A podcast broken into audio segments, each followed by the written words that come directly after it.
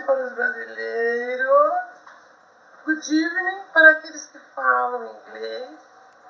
Bonsoir para aqueles que falam ou pensam que falam francês. Porque há uma diferença, né, gente? E paz e amor aos meus queridos ricos. Se é que existe algum igual.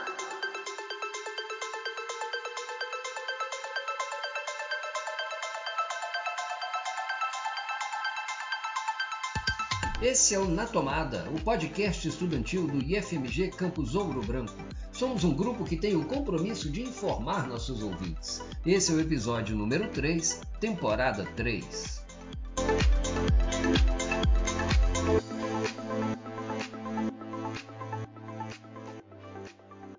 É, bem-vindas, bem-vindos a mais um episódio da Frente Pesquisadores Notáveis. Começamos bem, começamos animados. Essa voz que vocês ouviram no início do podcast é de Lenny Dale, um coreógrafo novaiorquino, componente do grupo Z Croquettes. Escreve-se D-Z-I Croquettes.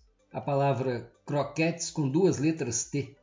O Z Croquettes foi um grupo revolucionário de dança e teatro da cena artística brasileira dos anos 1970, em plena ditadura no Brasil. E o grupo mostrou plenamente como a arte é poderosa em desconstruir padrões e apresentar outras formas de expressão, outras formas de viver. Como hoje nós vamos tratar é, de linguagens e, e, democracia, eu já deixo aqui então logo de cara essa recomendação. Um, é, tem um documentário que leva o nome do grupo, Z Croquettes, está disponível no YouTube. É, inclusive tirei essa, essa primeira fala desse documentário. Aí hoje, é, ouvintes, eu vou tentar um novo modelo para desenrolar esse encontro aqui. É, eu vou tentar fazer uma conversa sobre um artigo científico, tipo uma resenha, né? mas num podcast. E o meu intuito aqui é, é aproximar é, vocês que, que nos ouvem do contato com um texto desse tipo. Né?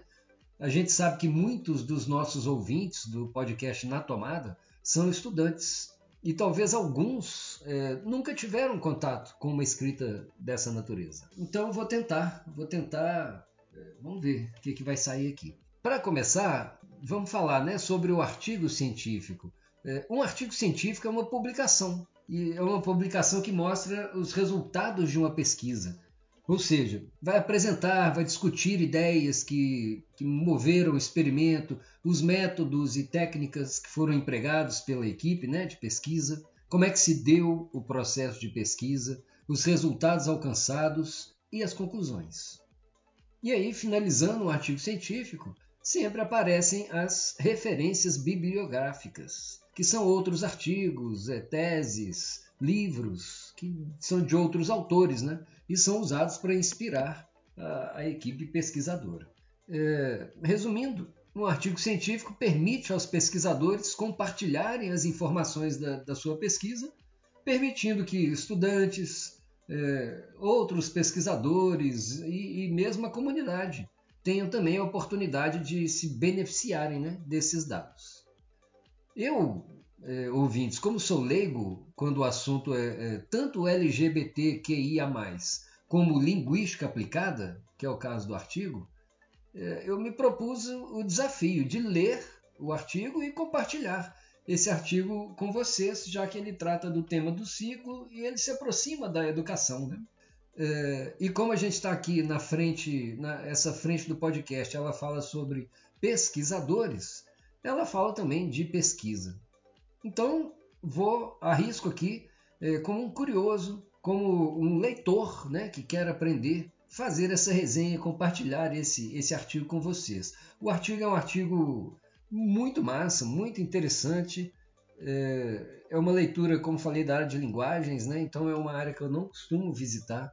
E assim, é muito bom visitar outras áreas, é, estudar um pouco né, de, de outras áreas, ler Ler é muito bom, inclusive o artigo trata disso, da importância da leitura né? e de como a leitura pode ser usada é, como um instrumento de manipulação, como um instrumento de silenciamento, como um instrumento de colonização, como nós vamos discutir aqui.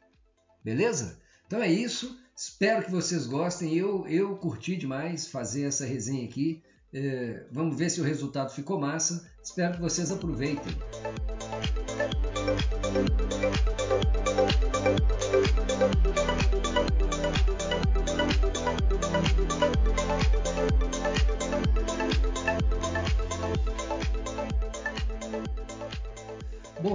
Vamos lá. Nesse episódio, a gente vai falar uh, do artigo intitulado Gêneros, Sexualidades e Práticas de Letramentos Literários. Dois pontos. Um olhar decolonial para as listas de leituras obrigatórias dos vestibulares. De Douglas Vinícius Souza Silva, da Universidade Estadual de Campinas, a Unicamp, e do Rogério Correia Martins Machado, da Universidade Federal de Ouro Preto, a UFOP, que é pertinho aqui da gente. Os dois se identificam como homossexuais cisgêneros e colocam que suas leituras e análises se dão a partir desse lugar LGBTQIA, que para os autores é marcadamente ideológico, na defesa de uma educação literária livre de preconceitos. É interessante que os autores escrevem o, o termo LGBTIA, sendo o termo queer igualado ao termo LGBTIA, durante a introdução. Eles fazem essa, essa discussão. Aí, para os efeitos desse podcast, então, né, está inserido nesse contexto maior, que é a temática do ciclo atual, a temática LGBTQIA+, eu vou utilizar então aqui o termo LGBTQIA+. Esse artigo ele foi publicado na edição de setembro a dezembro de 2021, um artigo recente, né? É, foi publicado na revista Trabalhos em Linguística Aplicada, é uma revista vinculada ao programa de pós-graduação em Linguística Aplicada do Instituto de Estudos da Linguagem da Universidade Estadual de Campinas, a Unicamp. Para acessar o artigo, basta digitar o nome dele no Google. Bom, então, vamos lá. Duas questões aparecem no artigo. Aí eu vou fazer essas perguntas aqui e aí você, ouvinte, pensa aí. Tá? Vou fazer a pergunta aqui para que você possa refletir aí. Primeira pergunta: Como as universidades e os seus vestibulares podem auxiliar a se refletir e propor ensinos democráticos de literaturas nas escolas? Segunda pergunta: De que maneira podemos empreender uma discussão a respeito das obras literárias em que sujeitos subalternizados, especialmente os LGBTQIA, dado o recorte desse artigo, né, assumam protagonismo nas produções e leituras literárias. É, vamos ver como os autores procedem para responder essas perguntas, né? Para realizar a pesquisa, os dois partem de um contexto conhecido em nosso país. O, contexto em que os exames vestibulares das universidades públicas cobram uma lista de obras literárias que obrigatoriamente devem ser lidas pelos candidatos e aí de como esse fato incita que tais obras acabem sendo abordadas durante a formação básica escolar, terminando né, por legitimar determinadas literaturas no, nos ambientes acadêmico e institu, eh, institucional das nossas universidades e escolas. Assim, a pesquisa então teve eh, o objetivo de compreender os efeitos dessas listas obrigatórias em relação à representatividade de pessoas LGBTQIA. E aí, ouvinte, segundo os autores, abre aspas, objetivou-se investigar a diversidade social, étnica, de gênero, de sexualidade que estas listas promovem, como elas movimentam o cânone literário escolar e como elas contribuem ou podem contribuir para uma maior democratização da barra na educação literária. Fecha aspas. É, interessantemente, é, essa pesquisa revelou um fato aos pesquisadores que acabou, por, é, acabou virando um novo objetivo: a ausência de pessoas LGBTQIA, como autores ou como personagens, ou ainda a ausência do tema nas obras literárias constituintes dessas listas. A equipe então correu atrás de entender os porquês dessa ausência, né? evidenciando o potencial educativo que obras e autores LGBTQIA poderiam ter na construção de práticas de letramentos literários escolares mais democráticas. Os autores enfatizam a importância do tema, alegando que o Brasil é o país onde se registra a maior quantidade de crimes letais contra LGBTQIA no mundo, e muitos deles com mortes violentas, é, havendo subnotificação ainda, né? ou notificações onde o homicídio é registrado como briga, roubo, agressão verbal ou física, apagando a questão de gênero ou de sexualidade envolvida.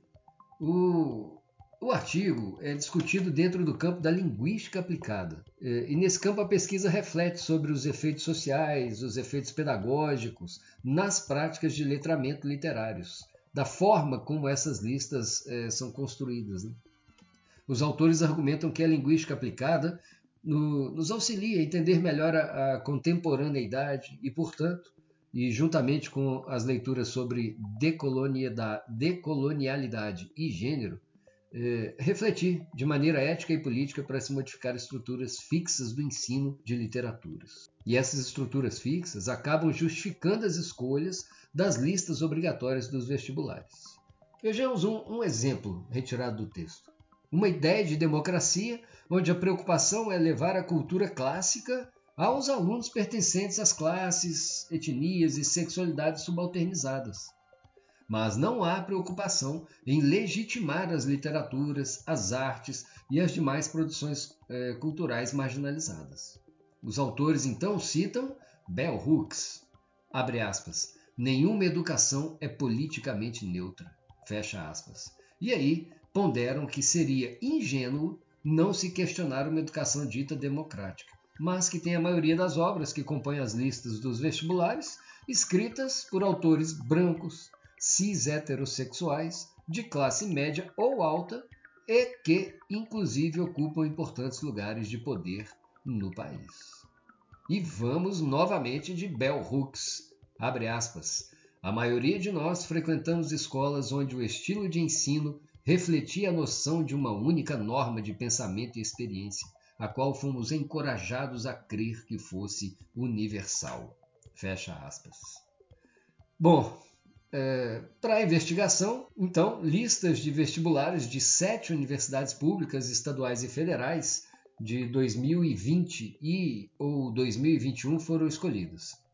O critério inicial né, para escolha foi selecionar a maior universidade de cada uma das cinco regiões do país. Porém, lembram os autores, muitas universidades já aderiram ao sistema de seleção unificada, né, o SISU, onde o Enem o famoso Enem, a prova do Exame Nacional de Ensino Médio, é, é utilizada como critério, né? E a, o Enem não apresenta listas de obras, e isso acabou reduzindo as possibilidades de escolha do, dos pesquisadores. É, mas é, as discussões pautaram-se no ensino de literaturas, na colonialidade e na modernidade, para refletir sobre a colonialidade cis heteronormativa que ainda hoje é presente na estrutura escolar e no ensino literário. Aí, ao fim, é, eis as universidades escolhidas, de onde foram retiradas as listas: a Universidade Federal de Santa Catarina, a Universidade Federal do Paraná, a Universidade Estadual de Campinas, Universidade de São Paulo, a Universidade Federal do Mato Grosso do Sul, a Universidade Estadual do Maranhão e a Universidade Federal de Roraima. No artigo, ouvintes, as listas completas das universidades escolhidas são apresentadas. E olha só que massa. O, os autores optaram por um olhar panorâmico, né? ou é, eles chamam de horizontal, para a problemática que, que eles apresentaram. É como se eles tivessem tirado uma fotografia dos vestibulares brasileiros nas últimas edições. Mas aí, já inspirados pelas pela pesquisa, é, os próprios autores apontam outras opções possíveis, como, por exemplo, investigar verticalmente e diacronicamente uma das universidades, é, analisar as listas dos vestibulares ao longo da história né, da instituição, a forma como essas obras literárias são cobradas nas questões das provas vestibular, ou como a literatura dialoga ou não com as questões das outras áreas de conhecimento e, e etc. Aí o, o, artigo traz uma proposta metodológica de análise chamada qualitativo interpretativista. Nesse tipo de pesquisa, existe uma tensão com a interpretação das ações sociais e com o significado que as pessoas atribuem a essas ações na vida social. Então, aqui, no artigo, os pesquisadores seguem o compromisso de interpretar determinadas listas de vestibulares é, enquanto propõe a inclusão de pessoas LGBTQIA no processo, sempre com reflexões teóricas decoloniais.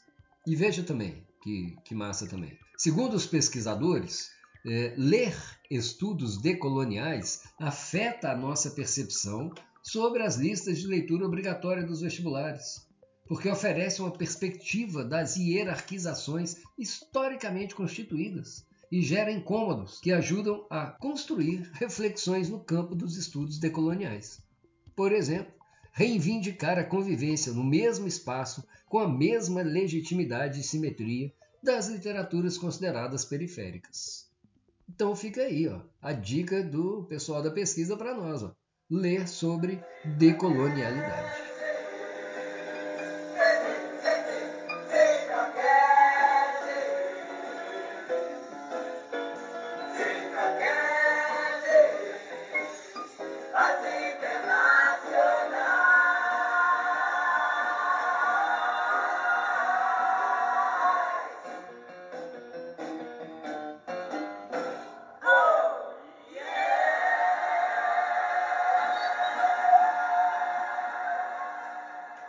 De ouvir Zicroquetes em cena. O grupo carioca, formado por 13 bailarinos, atores e cantores, surge em 1972, ano inclusive que eu surjo também, e vai terminar as atividades em 1976, na Bahia. O figurino é que chamava a atenção, exuberante, com trajes marcadamente femininos e maquiagem pesada, o que contrastava com os corpos masculinos e peludos, provocando uma ambiguidade de gênero. A revolução cultural provocada pelos Zicroquetes nos anos 70 expôs o mundo gay no Brasil para o mundo afora, através da liberdade de ser o que quiser. E nossa dupla de pesquisadores também está atrás de entender o contexto social repressivo e preparar ferramentas e técnicas em busca da democracia. Porém, enquanto a pesquisa do Zicroquetes se deu na dança e no teatro, a presente pesquisa está no campo das literaturas. Maravilha! Para os pesquisadores, dois conceitos são primordiais no pensamento decolonialista: colonialidade do poder e modernidade. A colonialidade estabeleceu-se como um novo padrão de poder por meio de uma comunicação, uma, desculpa, uma codificação das diferenças entre conquistadores e conquistados no tocante a estruturas biológicas supostamente distintas. Ou seja, a ideia de raça. Ideia bastante conflitante para os conquistados, pois os situavam é, numa situação natural de inferioridade em relação a outros. Isso aliado às formas históricas de controle do trabalho e do capital. O resultado foi uma redefinição das relações sociais, que, fundadas nessas diferenças, produziram identidades sociais novas na América: índios, negros, mestiços, etc. Em suma, abre aspas, raça e identidade racial foram estabelecidas como instrumento de classificação social da população. Surge, assim, a possibilidade de se valer da teoria decolonial para interpretar a desclassificação barra classificação social de sujeitos LGBTQIA+, e o consequente apagamento dessa população, até mesmo no campo da literatura.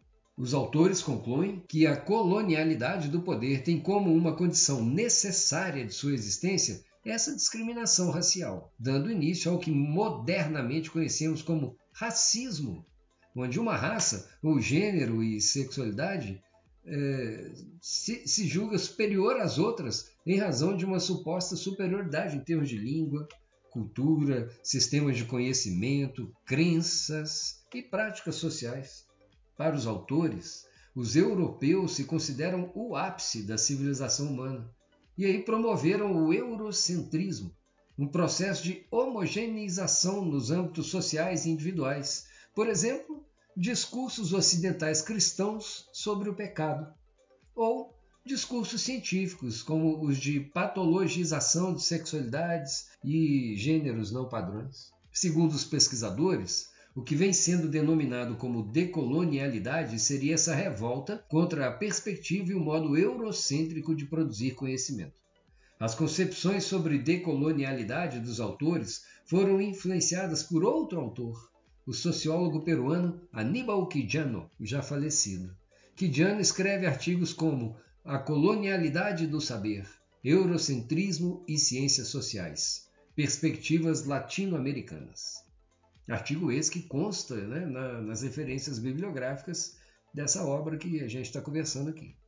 É, e os autores também se valem de outra autora, né, já estamos a Bell Hooks, né? mas eles se valem aqui de outra autora, a Catherine Walsh, nascida no país de Gales e pedagoga da decolonialidade, para ponderar que a moderna política multicultural seria uma apropriação das culturas subalternizadas pelo neoliberalismo, mas não com fins de incluir, senão de controlar os sujeitos potencialmente rebeldes. O desejo seria o de controlar o conflito étnico, sexual e de gênero, e assim manter a estabilidade social para impulsionar os imperativos econômicos do neoliberalismo.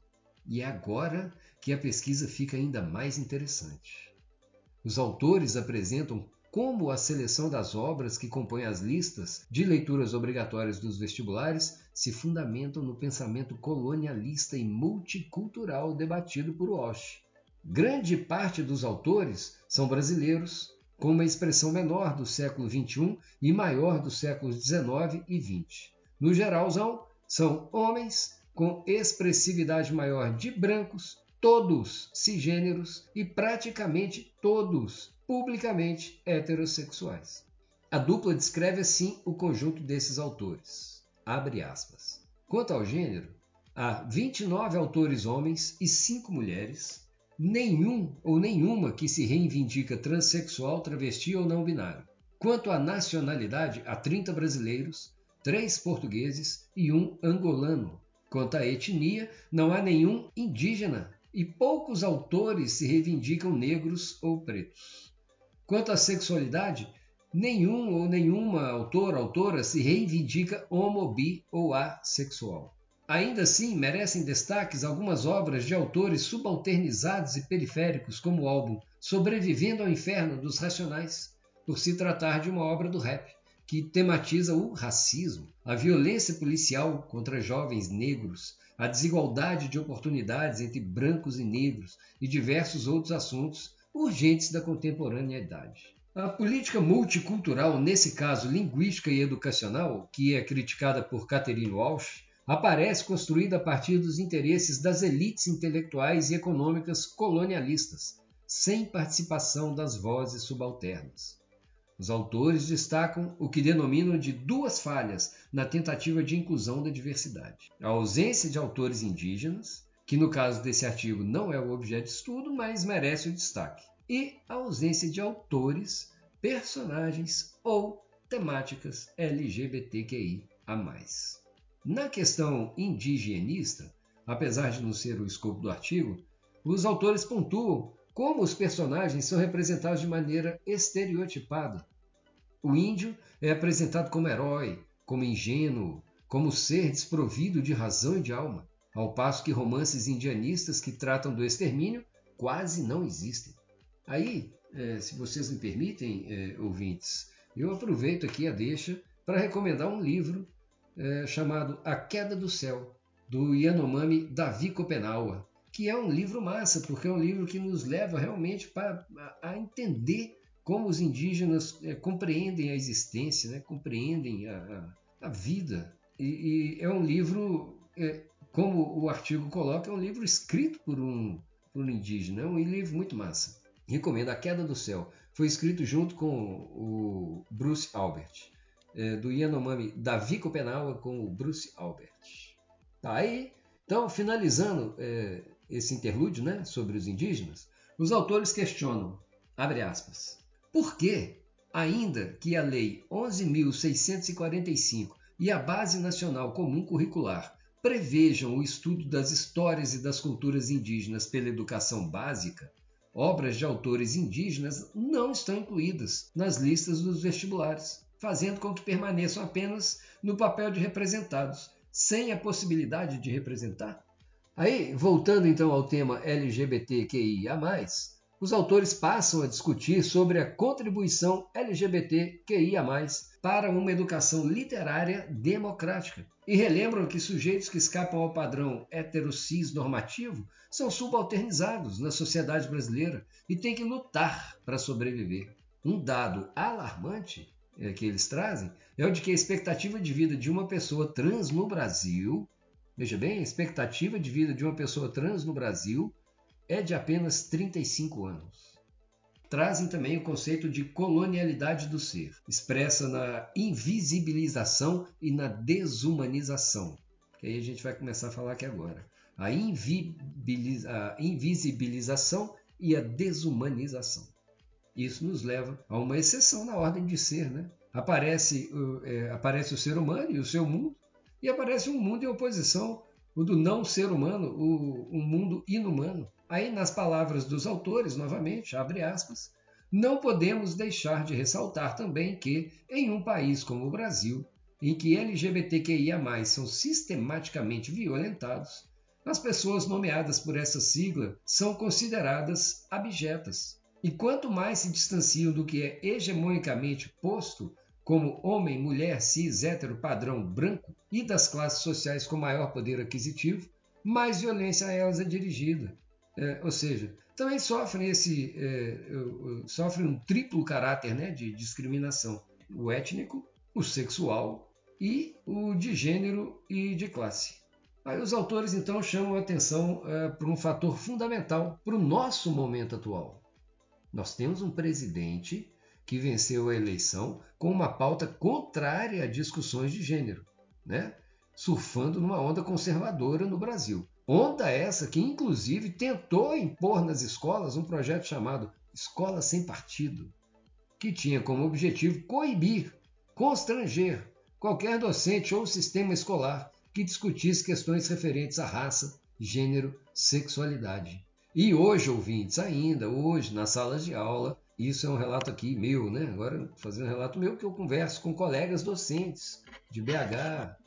É, é, e, e é possível encontrar professoras e professores sendo assediados por isso. Né? É, aí os autores colocam, afinal, no governo Bolsonaro, a agenda de gênero e sexualidade na educação é norteada com base em pressupostos reacionários anti-gênero. Um exemplo de movimento reacionário antigênero no Brasil é o projeto de lei 504/220, recebido pela Assembleia Legislativa do Estado de São Paulo, a LESP. O projeto, é, que também ficou conhecido como Projeto Anti-LGBT, tem os objetivos de proibir a diversidade sexual em peças publicitárias em São Paulo e aí invisibilizar os sujeitos LGBTQIA+. Os autores então questionam Vamos lá de novo, abre aspas.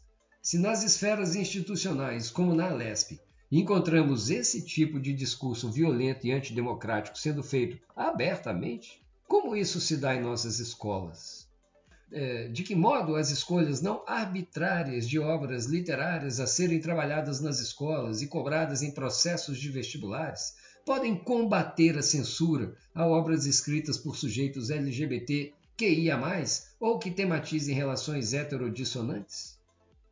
As listas de obras literárias selecionadas constatam que não há sequer um autor que se reivindique LGBTQIA+. E também não há uma obra que tematize esses sujeitos. Segundo os pesquisadores, esse silêncio significa. Essa ausência é significativa em relação às concepções primárias da colonialidade do ser. Lembram? A invisibilização e a desumanização.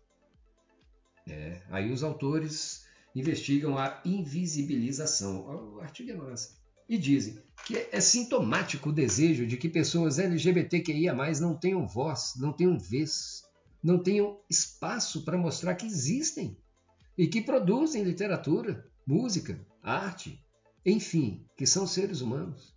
Os autores então destacam duas instituições nesse processo: a escola e a literatura.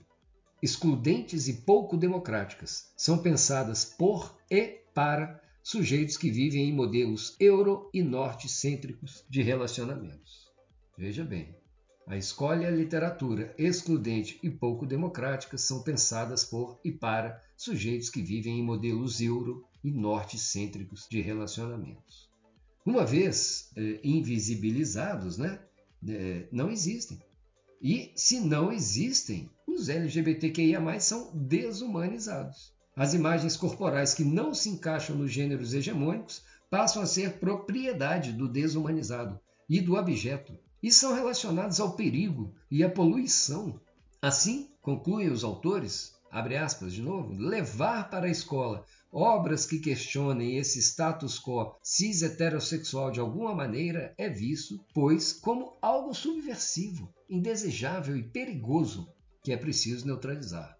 Como é notável na construção do projeto Escola Sem Partido e no projeto de lei 504-2020 da LESP. Fecha aspas.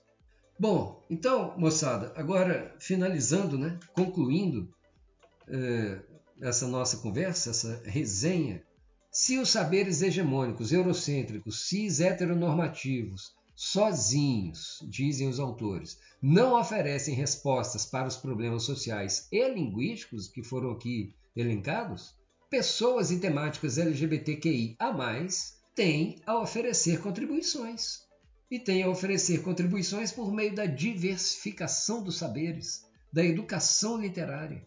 Os pesquisadores atestam então que, a partir das reflexões e análises do silenciamento e da invisibilização que acontece nas listas de leituras obrigatórias dos vestibulares, um importante passo para para a diversificação dos saberes é, dois pontos, abre aspas, Estabelecer perguntas, identificar e reconhecer o que desconhecemos, desorientar, rumar ao desconhecido e, a partir disso, integrar os ambientes escolares e pré-universitários. Fecha aspas. Exemplificando como a literatura e a arte LGBTQIA agrega a diversificação dos saberes, os autores descrevem uma série de autores e suas obras. Eu vou citar aqui alguns exemplos. É, no, no artigo, né, a seção do artigo, você vai ter a lista lá. É uma grande lista. Cito Laerte Coutinho, Caio Fernando Abreu, Jupe do Bairro, Cazuza, Lineker, Angélica Freitas, Cassandra Rios, Luana Hansen, Pablo Vitar, Ventura Profana.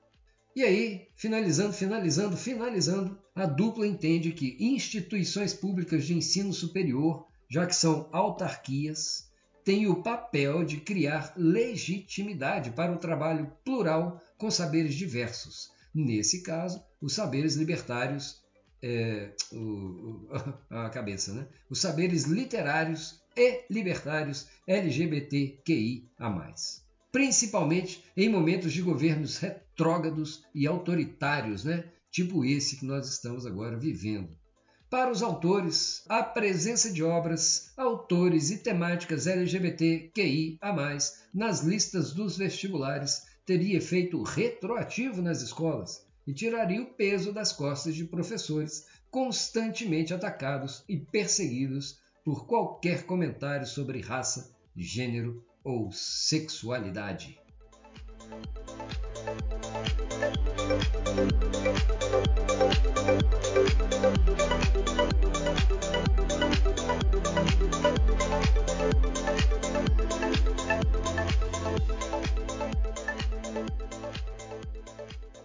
Então, um artigo bastante interessante, né?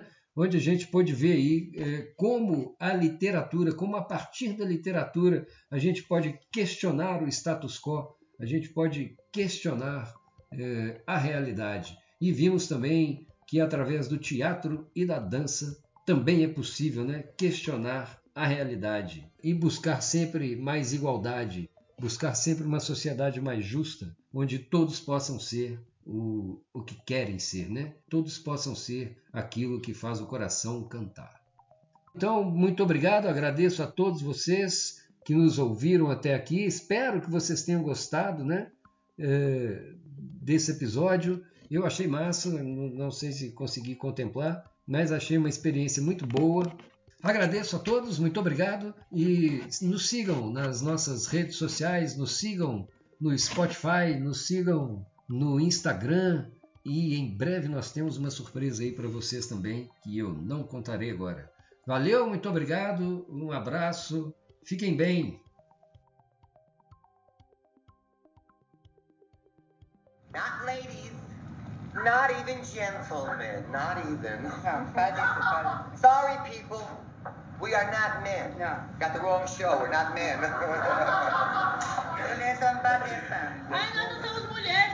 exactly. If you're looking for a girly girly show, we're not women either. You got that.